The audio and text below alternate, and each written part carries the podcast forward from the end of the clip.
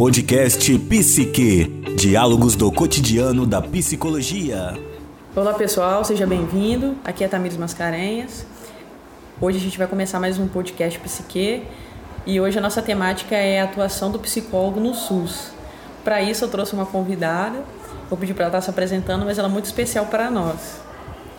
Boa tarde, gente.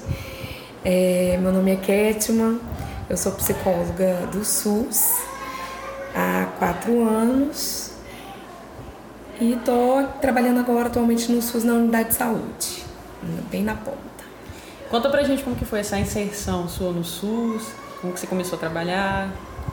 Bom, na realidade eu comecei, eu entrei pela prefeitura de, de Aracruz, né, no concurso público de 2011 e eu comecei na educação. Fiquei três anos na educação, trabalhei lá dentro das escolas, especificamente no programa de educação especial. Trabalhei com as crianças, adaptação dessas crianças na sala de aula, né? Também identificar as crianças que estavam com dificuldade de aprendizagem, apoio pedagógico. Trabalhei, né, na área da educação. E depois de três anos eu vim para a saúde. Fiquei um ano na saúde mental, no centro de Aracruz, no CAPS, e depois eu vim para Ponta, vim para a unidade de saúde de Santa Cruz. E fala um pouquinho pra gente essa diferença entre trabalhar na escola, na saúde mental e no, no unidade de saúde, né? Bem diferente, bem diferente. Foi bem bacana, me, me acrescentou muito porque eu acabei tendo experiências que né, é muito difícil de se ter. Em três, a minha a gente, como eu trabalhava especificamente em um projeto de educação especial, então eu trabalhava com as crianças com deficiência. Não quer dizer que eu não trabalhava com as outras crianças da escola, eu trabalhava sim, porque eu precisava também conscientizar as outras crianças a questão da inclusão. Então eu trabalhava um pouco sobre bullying, tinha várias temáticas para os adolescentes. Uhum. É, e atendia as crianças com, é, na, da educação especial de forma individualizada. Tentava delimitar é, quais são os seus limites, quais são, quais são suas potencialidades. Fazia um projeto que a gente chamava antigamente de proposta educacional, especificamente para aquele menino e a gente passava para o professor. Então a gente orientava o professor e o professor também tentava fazer atividades adaptadas para aquela criança, de acordo com a deficiência, de acordo com as limitações e potencialidade daquela criança. Isso fazia com que a criança ficava, ficasse mais motivada em estar na escola aprendendo.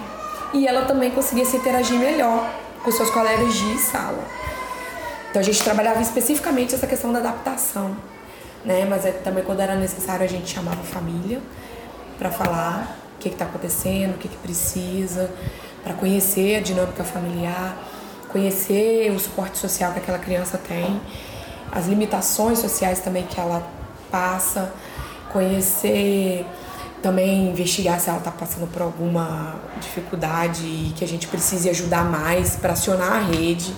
Por exemplo, se tem alguma criança com alguma dificuldade na alimentação, dificuldade em ter acesso a médico. A gente acionava a rede também. Eu acionava a unidade de saúde, às vezes o CRAS, quem precisasse. Às vezes também a pedagoga acionava a família, acionava também, conversava com a enfermeira dos, da unidade de saúde. Era muito bacana, né? O papel não era fixo lá não. A gente realmente trabalhava em equipe quando um precisava, um fazia, o outro fazia, a gente chamava quem era necessário. Muito bacana. Isso na educação. Quando eu fui para saúde mental, não trabalhei com crianças, trabalhei mais com adultos. E na saúde mental atende tudo lá. Não era um CAPS ainda, era um programa de saúde mental. Uhum. Então ainda não estava separado transtorno mental de uso de álcool e drogas. E aí a gente então tinha que atender os dois públicos no mesmo espaço. Transtorno mental grave, transtorno mental leve, álcool e drogas, tudo junto. E atendia também adolescentes lá também. A gente né, fazia todos esses atendimentos. Era um atendimento mais clínico, mas lá eu também fazia grupo. A gente abriu um grupo de usuários de, especificamente de álcool, porque era o grupo que mais se destacava no sentido de mais estarem fazendo adesão ao tratamento, né? Tá mais próximo do programa. A gente viu que eles eram em maior quantidade, então a gente fez esse grupo de álcool e drogas. O misturado com o pessoal que fazia uso também de outras drogas, mas esse pessoal que fazia uso de outras drogas também fazia uso abusivo de álcool. Entendi. Você entendeu? Então dava para eles fazerem parte do grupo de álcool e drogas como se fossem usuários de álcool. Mas eles também faziam uso de outras drogas. Vocês faziam acolhimento dessas pessoas também? Tinha todo um processo. Eles primeiro, é, a porta de entrada é a unidade de saúde, né? A unidade de saúde caminhava pra gente. Lá toda a equipe era capacitada para fazer o acolhimento. Então toda a equipe fazia a primeira escuta, que é o acolhimento. Né? Escutava qual é a demanda, qual é o uso, padrão de uso, por que estava ali, como é que foi caminhado, como conheceu o programa.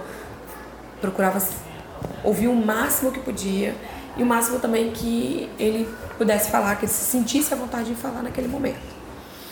E ali fazia-se o projeto terapêutico dele.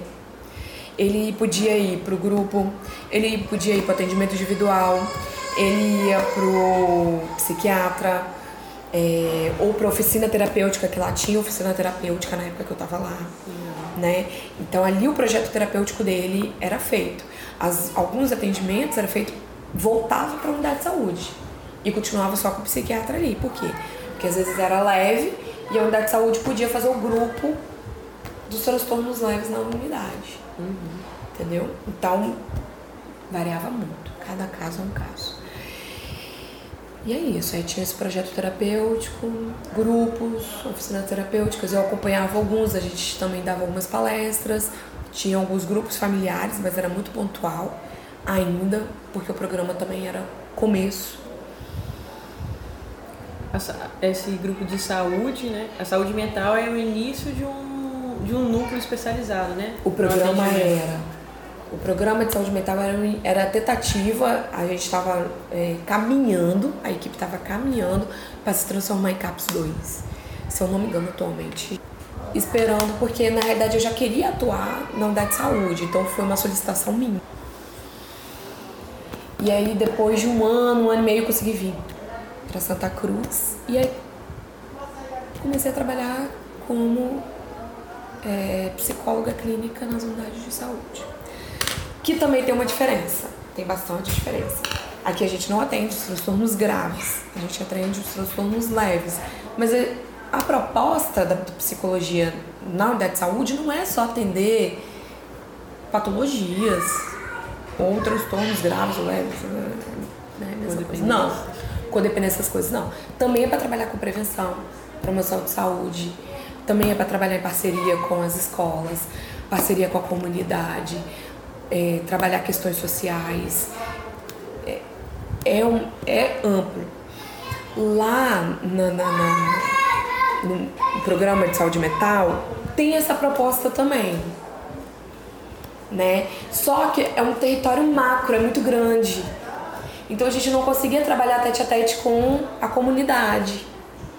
Aqui na unidade de saúde, a gente trabalha dentro do território. Então é muito mais próximo dos usuários. Então eu estou muito mais próxima. Eu consigo fazer visita domiciliar, mas entendendo o contexto daquela comunidade, entendeu? De uma maneira mais frequente. Se lá eu fazer visita domiciliar é, pontual com um paciente, é que eu faço visita domiciliar com vários pacientes no mesmo território. Entendendo muitas das vezes que uma situação é o mesmo problema para várias pessoas. Por quê? Porque é um problema da comunidade, um problema social, e não de uma pessoa, né? Por exemplo, coisas de esgoto, problema de saneamento, no caso. Uhum.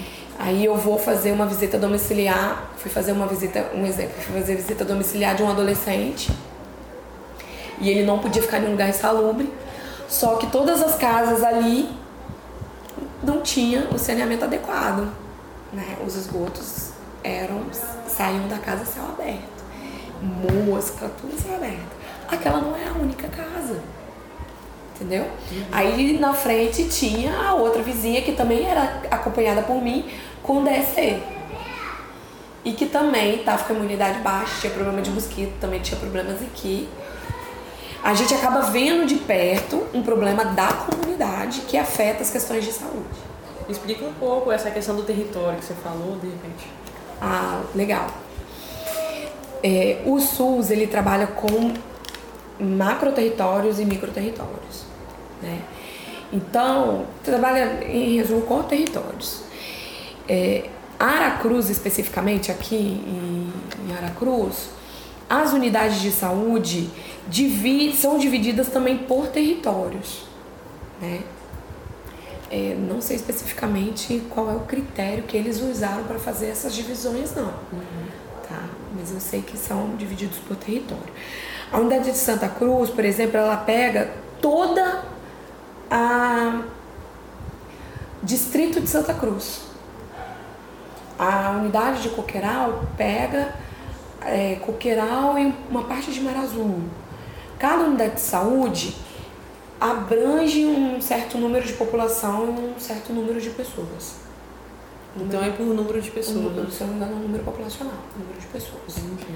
Entendeu? E as agentes de saúde, o PSF, ele também tem uma equipe mínima para atender também um, um, uma população mínima. Coqueiral, por exemplo, tem mais, tem uma população maior, então tem duas equipes de PSF. O distrito de Santa Cruz tem um PSF só, porque o número de populações na, na, na lei fala que estão. O que, que é o PSF? Programa de Saúde da Família. Ele tem uma equipe mínima para atender essa população. Então, dentro de uma unidade de saúde vai ter dois programas? Ou tem vai. duas equipes? Uma, pode ter uma equipe, duas equipes, pode ter até cinco equipes. Ah, legal. Uma unidade de saúde, ela pode atender, depende do território dela. Entendeu? Se é um território muito grande, por exemplo, o Guaxindiba é um território muito grande, tem mais equipes de saúde lá. Aí tem a equipe do, da unidade e o PSF? Não. Ou é tudo junto? Tudo junto. Tudo junto. O PSF é a equipe. Entendi. É claro que o PSF tem equipe de apoio. No caso sou eu, a nutricionista, somos equipe de apoio do PSF. Nós não fazemos parte do PSF. E quem é a equipe do PSF, você sabe? Atualmente hum, em Aracruz uhum. é o enfermeiro, o médico, o dentista e as agentes de saúde e um técnico de enfermagem. Entendi. Tá? As agentes de saúde também, elas são direcionadas de acordo também com a quantidade de população e de casas que elas vão visitar. Tá? As agentes de saúde seriam os nossos braços, nossas mãos, nossos dedos. É aquela pessoa que vai lá e nos fala o que está acontecendo de perto. Elas estão diariamente fazendo visitas domiciliares. Eles residem na comunidade, né? Eles são residentes daquela comunidade. Para quê? Para já conhecer a comunidade. Entendeu? E a comunidade poder conhecer elas também. Entendi. É para ficar bem de perto. Referência. E aí elas que me falam, Kétima, é, tô precisando de uma visita domiciliar urgente para fulano, ciclano, ciclano, que está sendo acompanhado pelo programa, um exemplo, pelo programa DST. E elas estão tendo problema de adesão. Vamos lá conhecer elas, saber o que está acontecendo. Aí eu vou lá e faço essas visitas domiciliares, converso, conheço, entendeu? Tento fazer a articulação, remarcar a consulta se for necessário, correr atrás do que elas precisam. Trabalhar também a importância né, da adesão ao tratamento, tento fazer vínculo. Né? E como é que é ser um psicólogo dentro da área de saúde? Desafiador. Eu acho que é mais desafiador do que na, na escola ou na saúde mental. Na saúde mental. Porque eu acho desafiador, porque a gente pega tudo. A gente, eu vou te dizer que a gente, assim, tem que ser um pouco especialista em tudo, entendeu? Uh, desde violência, né, que seria violência, transtorno. Porque, por exemplo, um, uma pessoa que faz, que tem transtorno grave, ela é acompanhada pelo CAP, sim, mas ela também tem que ser acompanhada por mim aqui, no território dela. Então, ele, é, uma pessoa com transtorno grave é acompanhado é, lá e aqui. Eu tenho que saber se ele está sendo acompanhado direito lá. Eu tenho que fazer a visita dele, saber como é que tá as condições de moradia lá. Lá, lá na saúde mental eles têm que saber também? Tem, mas eu também tenho. Eu também tenho a responsabilidade de acompanhar esse caso. Então eu tenho que saber também sobre transtorno mental grave, eu tenho que saber sobre transtorno mental leve, eu tenho que saber sobre violência. Quando uma criança é violentada e acaba falando aqui comigo, eu tenho que saber quais são os procedimentos, que eu tenho que encaminhar para o conselho, que eu tenho que encaminhar para o CREAS, que tenho que, eu tenho que acionar a rede. Uhum. E cada caso é muito diferente do outro que é que não acontece lá na unidade de saúde, que não acontece no programa. No programa Saúde Mental, eu sei que eu vou atender casos de transtorno e drogas. É bem específico, vou atender a família, vou ter um ou outro caso diferente. Aqui não. É a porta de entrada mesmo, né? Aqui é a porta de entrada mesmo. Atendo mulheres com depressão pós-parto, que não tem nada a ver com né, uhum. com, com criança, mas eu atendo também criança. Mulheres também que sofreram violência. Sofreram, mulheres que sofreram violência, eu tenho esses casos. Eu tenho todos os casos inimagináveis. E aí como que você faz assim pra. Tem que estudar todo dia. Realmente você tem que ler um artigo todo dia sobre alguma coisa. Não tem como, Tamires. Uhum. Não tem como. Você querer é, fazer um atendimento sem estar tá buscando constantemente um, um, uma leitura para te ajudar naquele caso. E olha lá que a gente não consegue acompanhar, porque em um dia você atende três, quatro, cinco casos diferentes. Você não atende só casos de depressão ou só casos de ansiedade ou casos de pânico. Não, naquele dia eu atendo um caso de depressão, depois vai para uma criança com violência, às vezes né? É muito diversificado.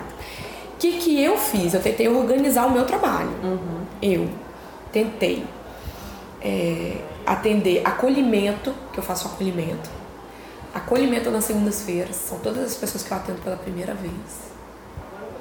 Para me conhecer o caso. Exige mais tempo. Conhecer a pessoa. Buscar depois a, a agente de saúde dela. Saber como é que é o território dela. Entendeu? Então, eu faço acolhimento nas segundas-feiras. Nas quartas-feiras eu atendo somente crianças, de qualquer quadro clínico, mas eu só atendo crianças uhum. nas quartas-feiras. Quintas-feiras eu atendo os adolescentes, em parceria com a escola. Todas as vezes que a escola está com alguma dificuldade, algum problema, eu já visitei as escolas também, né? Então eu visito escolas aqui, para as escolas mandarem crianças para mim quando elas estão com alguma dificuldade atendo na quinta-feira esses adolescentes, né? Hoje, por exemplo, você viu um, dois, um monte. Seis adolescentes. É. Seis adolescentes vieram da escola para serem atendidos por mim. Aí só explica essa sua estratégia deles vindo da escola, que é bem interessante. Então, é, aqui muitas pessoas têm dificuldade de fazer adesão ao tratamento porque os locais são muito longe. Rio Preto é muito longe daqui.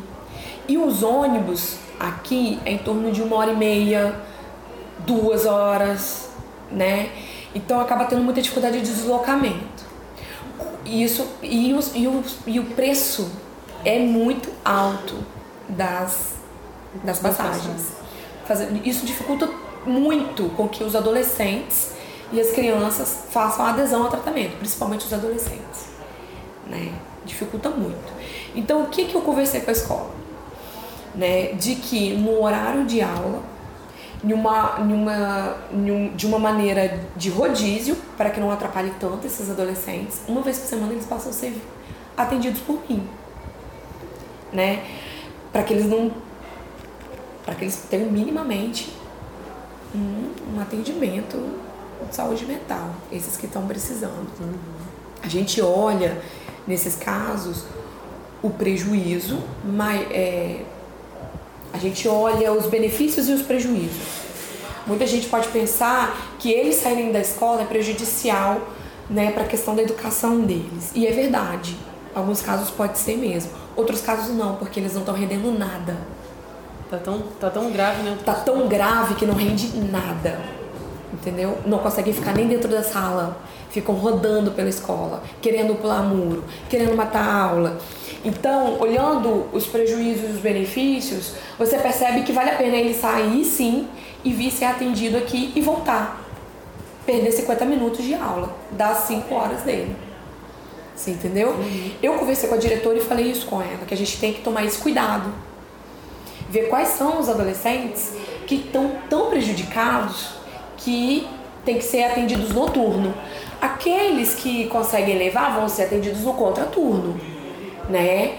Os meninos que são atendidos de manhã, que estudam de manhã, eu tenho aqui três adolescentes que estudam de manhã e são atendidos por mim à tarde. A taxa de adesão aumentou consideravelmente. Muito. Eles vêm toda semana. Toda semana eles vêm, são atendidos por mim. E esse é o terceiro ano. A diretora quer todo ano que continue porque ela vê mudança significativa neles. E por ela ver essa mudança e os professores também me procurarem falarem, eles literalmente me param no meio do caminho e falam que sentiu essa mudança, ela vê que vale a pena eles eles virem para cá, né? Então eu tenho eu tenho essa estratégia, essa parceria com a escola. Eles por 50 minutos eles vêm, são atendidos e vão embora, voltam para a escola, que é aqui do lado, né? Esse também é um ponto positivo. A unidade de saúde é do lado da escola, né? Então eu vejo eles saindo da escola e eu vejo eles voltando para a escola. É um é um lugar protegido. Então tudo isso proporcionou eu poder fazer essa estratégia. Aí na quinta-feira eu atendo os adolescentes, né, nesse projeto. Ano passado eu atendi eles em grupo, ano retrasado em grupo, esse ano eu tô atendendo em dupla e alguns casos eu tô atendendo individual. Por quê? Porque alguns casos a escola me mudou realmente, é necessário, tem que fazer essa avaliação, tem que tomar esse cuidado. E na sexta-feira eu atendo os jovens adultos, né? Atendo pessoas que fazem uso de drogas, pessoas com transtorno do pânico, pessoas com estresse pós-trauma, já atendi, com, com, com problemas é, relacionados à sexualidade, né? Eu atendo problemas familiares, conflitos familiares, eu atendo na sexta-feira, né? Que são os adultos. Então, é isso aí. Eu tentei fazer isso, essa organização, para mim poder conseguir também é, correr atrás de material especificamente para criança, material especificamente para adolescente, material especificamente para adulto né? Para me organizar a sala também, especificamente para criança, especificamente para adolescente, entendeu? Então eu faço essa organização. Você começou falando um pouco, fala pra gente como que é essa articulação da rede, como que você faz. Pelo jeito para a escola já é uma articulação muito boa.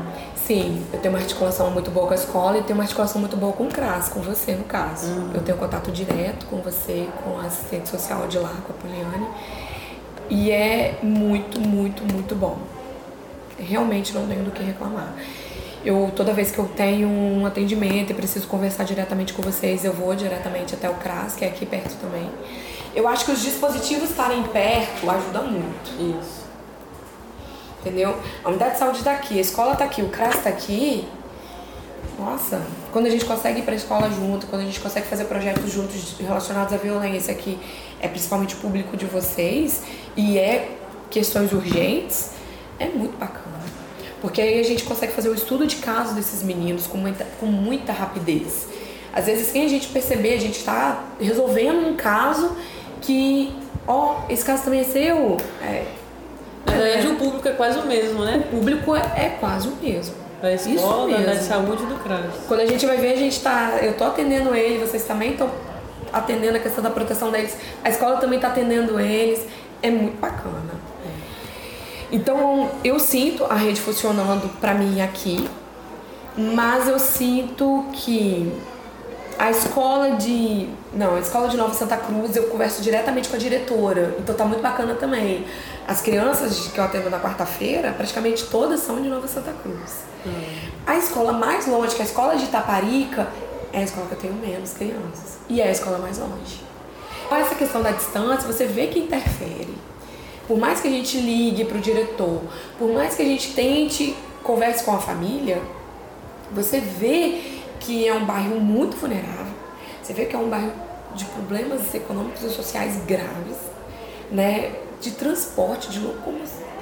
É um conjunto de coisa grave. Acaba eles tendo muita dificuldade de chegar até a saúde. Uhum. Essa é a verdade. E a gente tenta ir, mas a frequência, porque para a gente criar vínculo, exige uma certa frequência. A frequência dessas visitas são poucas, entendeu? E, e assim, um psicólogo para tentar para atender tudo isso também não dá. Uhum. A minha agenda, minha agenda sempre está cheia, né? E eu não posso ficar rodando o paciente porque eu preciso abrir vaga. Não é. O paciente tem que, tem que ser acompanhado até ele também. Uhum. Ou até ele sentir que ele também. Então não tem essa de ficar dando alta para me abrir vaga. Eu não posso. É um outro desafio, né? Isso aí. CRAS, escola, sinto dificuldade com CREAS. Ah. Né? Eu tenho contato com CREAS, mas eles são lá do centro de Aracruz. Ou seja, duas horas daqui. Né? É muito longe. Tenho muita dificuldade com eles, porque eles não conseguem acompanhar os meus casos de perto. E o índice de violência no, no nosso distrito vou dizer distrito porque é, é Santa Cruz inteiro, é alto. A gente está tentando fazer as notificações aqui de uma maneira mais fidedigna para poder eles terem a numeração correta lá. Porque a verdade é que, como às vezes tem muita mudança de equipe, nem todo mundo consegue fazer a notificação. Para a gente não perder nenhuma notificação. Uhum. Para a prefeitura entender que esse bairro aqui tem uma questão muito alta com o índice de violência. E a gente também está tentando, agora com esse projeto, eu e o CRAS, eu e você, no caso, estamos tentando fazer um projeto para ver se a gente trabalha com a escola essas questões de prevenção à violência. Porque a gente está percebendo que esse bairro aqui tem essa dificuldade. Violência doméstica, violência da mulher, mas isso também a gente sabe que é nível de Espírito Santo. É. Estamos vendo no noticiário. Violência infantil, a gente percebe que são muitas mães que infelizmente estão agredindo não só, só os pais, né? Então a gente também está tendo que ficar de olho nisso, na violência infantil, a violência em todos os aspectos, tá? Violência doméstica, violência sexual, violência agressão física, agressão verbal, uhum. todo tipo de violência. É, é psicológica, a gente está botando tudo aqui. Então a gente está percebendo essa questão, que é uma questão cultural, uma questão da comunidade, e a gente precisa fazer essa mudança aí. E estamos conversando, é uma construção. E, e fala um pouquinho da articulação entre. É, você pode me falar assim, os maiores desafios que você tem nessa atuação sua? Sei que você já citou alguns ao longo da nossa conversa, mas tem algum. O maior desafio para mim é a diversidade de casos não tem como, para mim isso é desafiador. Entendeu? A gente é psicólogo, é, a gente nunca é psicólogo especialista, né? Mas a gente tá tendo. A, a, tendência é isso, especialista no esporte, especialista psicólogo clínico, psicólogo. Ah, peraí, como é que é que a gente. Como é que são as nossas especialidades? psicólogo do esporte, psicólogo familiar, psicólogo infantil, psicólogo adulto, né? E de pessoas com deficiência, né? Psicólogo pessoas com deficiência. Transtorno. Psicólogos com transtorno. A gente tem essas especialidades. E quando você trabalha na área de saúde. Você é generalista. Generalista. Então isso é um grande desafio para mim. Uhum. É um desafio pessoal profissional, assim, falando. Outro desafio é a questão de muitas das vezes rede. Como qualquer rede, sempre há furo, sempre há um caso que fica é, flutuante na rede e não se resolve. É, a gente tem alguns nós, esses, esses nós aí para mim são desafiadores. É... Outro, outra dificuldade, teria que pensar. Não, tem importância não, acho. É, acho que sempre organizacional também é uma dificuldade. A gente tem que trabalhar em equipe sempre, mas a gente sempre também tem que ter cautela. Como psicólogos, a gente tem a questão do sigilo, então a nossa equipe não tem acesso a todas as informações diante de uma situação, né? É, e, e isso às vezes limita a atuação da equipe. Entendeu? Uhum. Vou dar um exemplo. Uma pessoa chega aqui falando que tomou todas as, todo uma cartela de remédio, mas não fala para ninguém, só fala para mim, como psicóloga. É claro que nesse momento, por risco de vida, eu tenho que sim comunicar a minha equipe. Né? Aí eu, eu converso com o paciente e falo, olha, eu preciso comunicar a equipe, porque a equipe precisa te socorrer entendeu? Então eu vou chamar a enfermeira e a gente vai conversar com a enfermeira para você falar exatamente o que, que você tomou, porque você vai ter que ir para ambulância, vai ter que ir para o hospital. É um exemplo.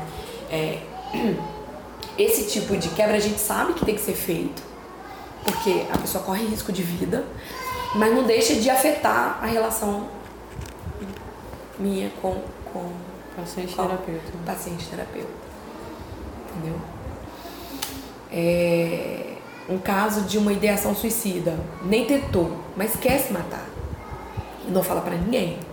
Mas eu preciso encaminhá-lo para o EAC. A enfermeira precisa chamar a ambulância.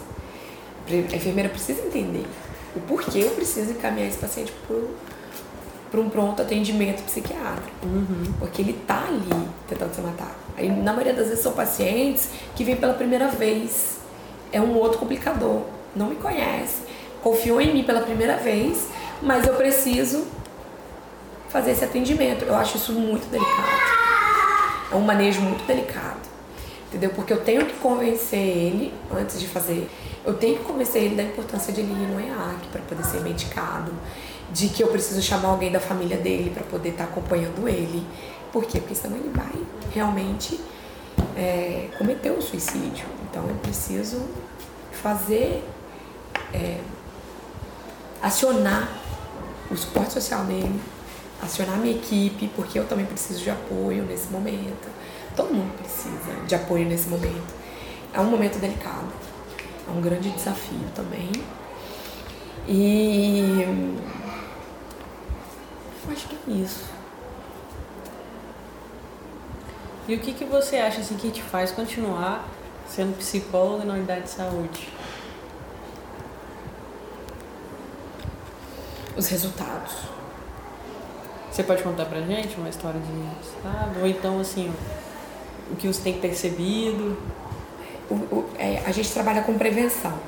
E o grande desafio, o grande, a grande questão da prevenção, na minha opinião, é que a gente não vê o resultado concreto, visível, concreto, né? Visível, a gente não vê o resultado. Como assim? É, a gente vai atender um adolescente, vai trabalhar a prevenção para ele não fazer uso de drogas. Porque ninguém sabe se ele ia fazer ou não uso de drogas. Você entendeu? Uhum.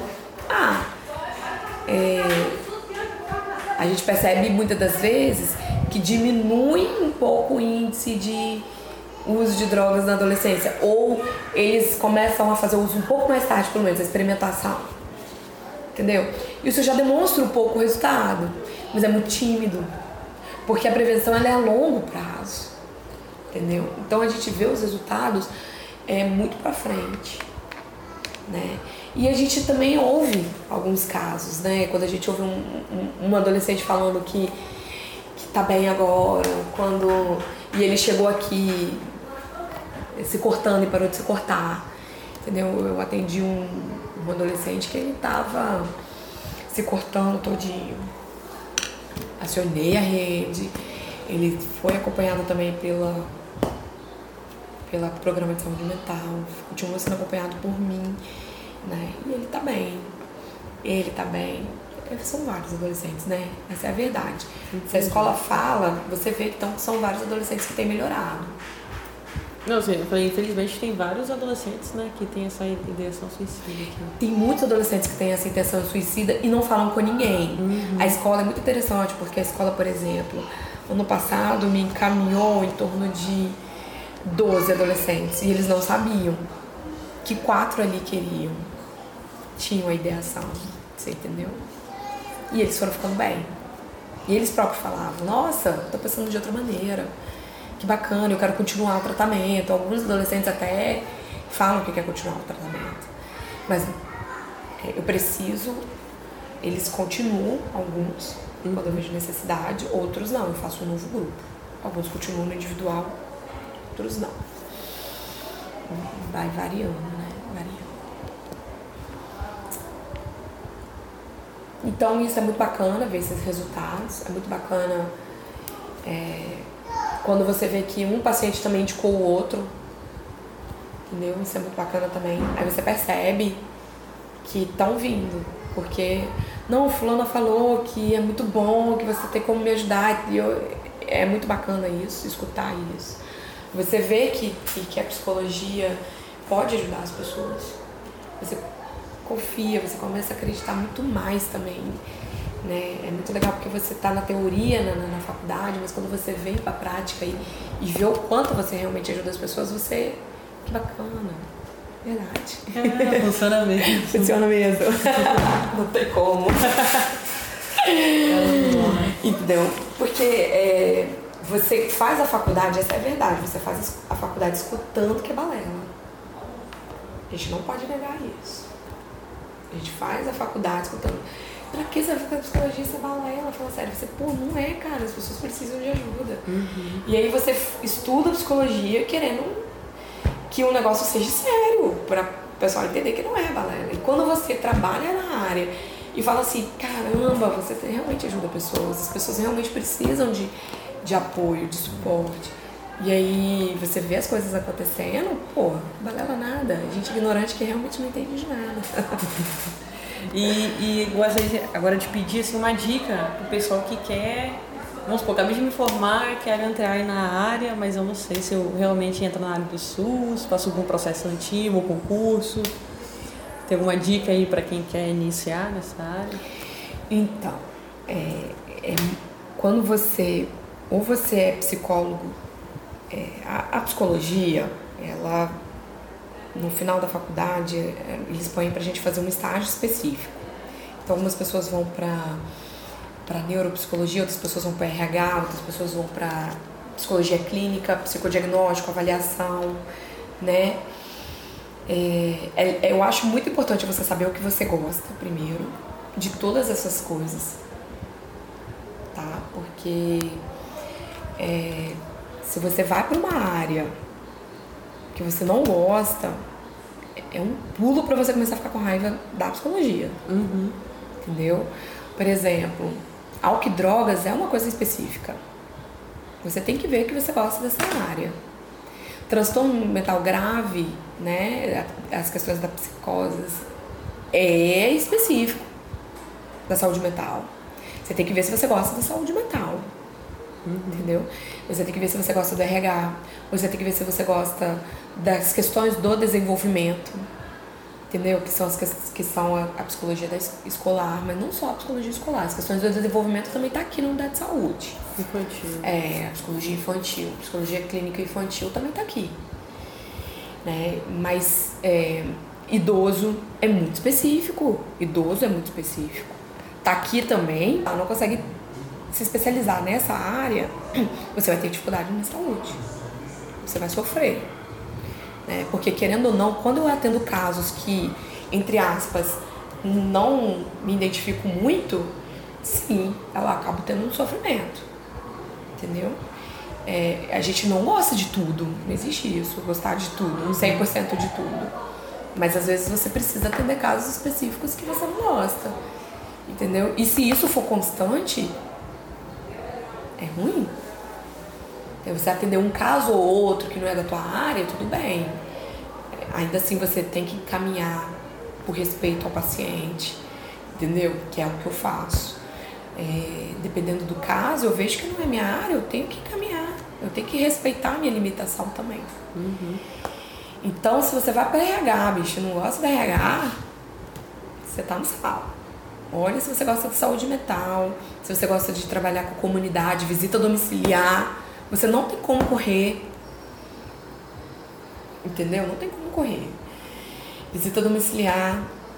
é, estar com a comunidade para trabalhar empoderamento, entendeu? Estar com a comunidade de alguma maneira, é, nas campanhas, nas escolas, né, dentro mesmo da comunidade, às vezes fazendo um grupo fora mesmo da unidade de saúde, entendeu? Eu só consegui fazer uma vez, mas um dos grupos que eu fiz foi fora da, foi fora da unidade de saúde, foi na comunidade. E é bacana porque a comunidade te vê, então você se torna referência em saúde mental no seu território. Entendeu? E isso é bacana, porque você vê que a demanda que todo mundo fala que não existe, né? Porque não queriam botar nem psicólogo aqui nessa unidade porque não tem demanda. Fala sério, agora nem cabe mais psicó é, é paciente na minha agenda. E não é transtorno leve só, não. Transtornos gravíssimos. Você entendeu? Então a demanda que estava escondida, na realidade as pessoas que estavam em sofrimento e não tinham aonde recorrer, começa a ver a unidade de saúde como referência e recorre. Uhum. E isso depende de você também dar a cara bater. Você tem que gostar, você tem que estar na área, você tem que querer saúde mental. Fiz a minha especialização em atenção em rede de saúde, porque eu tô na saúde, né? E eu precisava entender um pouco mais sobre a RAPS. Então minha especialização foi em RAPS, para me poder entender, para me poder fazer isso. Eu não consigo atender tudo, não consigo também gostar de tudo, e eu preciso dentro da RAPS, ou seja, dentro da própria rede de saúde, eu preciso saber aonde eu posso encaminhar esses pacientes, aonde eu tenho apoio para que possam me ajudar. Isso é trabalhar em equipe, senão a gente adoece. Uhum. Né? Eu digo que eu estou bem até hoje porque eu tenho equipe. Mas a gente vê muitas das vezes as pessoas adoecendo porque quer amar tudo, não dá. A gente tem que saber que a gente tem limitação, não adianta. Senão a gente fica frustrado, começa a travar, começa a parar, começa a querer parar de atender. O que eu indico, saber o que gosta. É a minha indicação. Então vai ter que buscar aí para ver o que gosta, né? Para depois encarar. Depois encarar um processo seletivo, depois encarar um concurso público, porque tem que estudar a legislação que for. Tem que entender de RAPS, né? Entender de PSF, tem que entender de atuação do psicólogo na atenção primária, tem que entender de saúde mental, que é atenção especializada, mas tem que saber também, porque a gente é saúde mental aqui também, na atenção primária. Bastante coisa. Unidade de saúde é desafiador, na minha opinião, é um dos casos mais desafiadores. Isso porque eu trabalhei na educação e trabalhei no, no, no programa de saúde mental. Então é isso, Cat, muito obrigada. A gente vai disponibilizar o e-mail da Cat, o nome dela, para quem quiser entrar em contato com ela. E é isso aí, pessoal. Muito obrigado.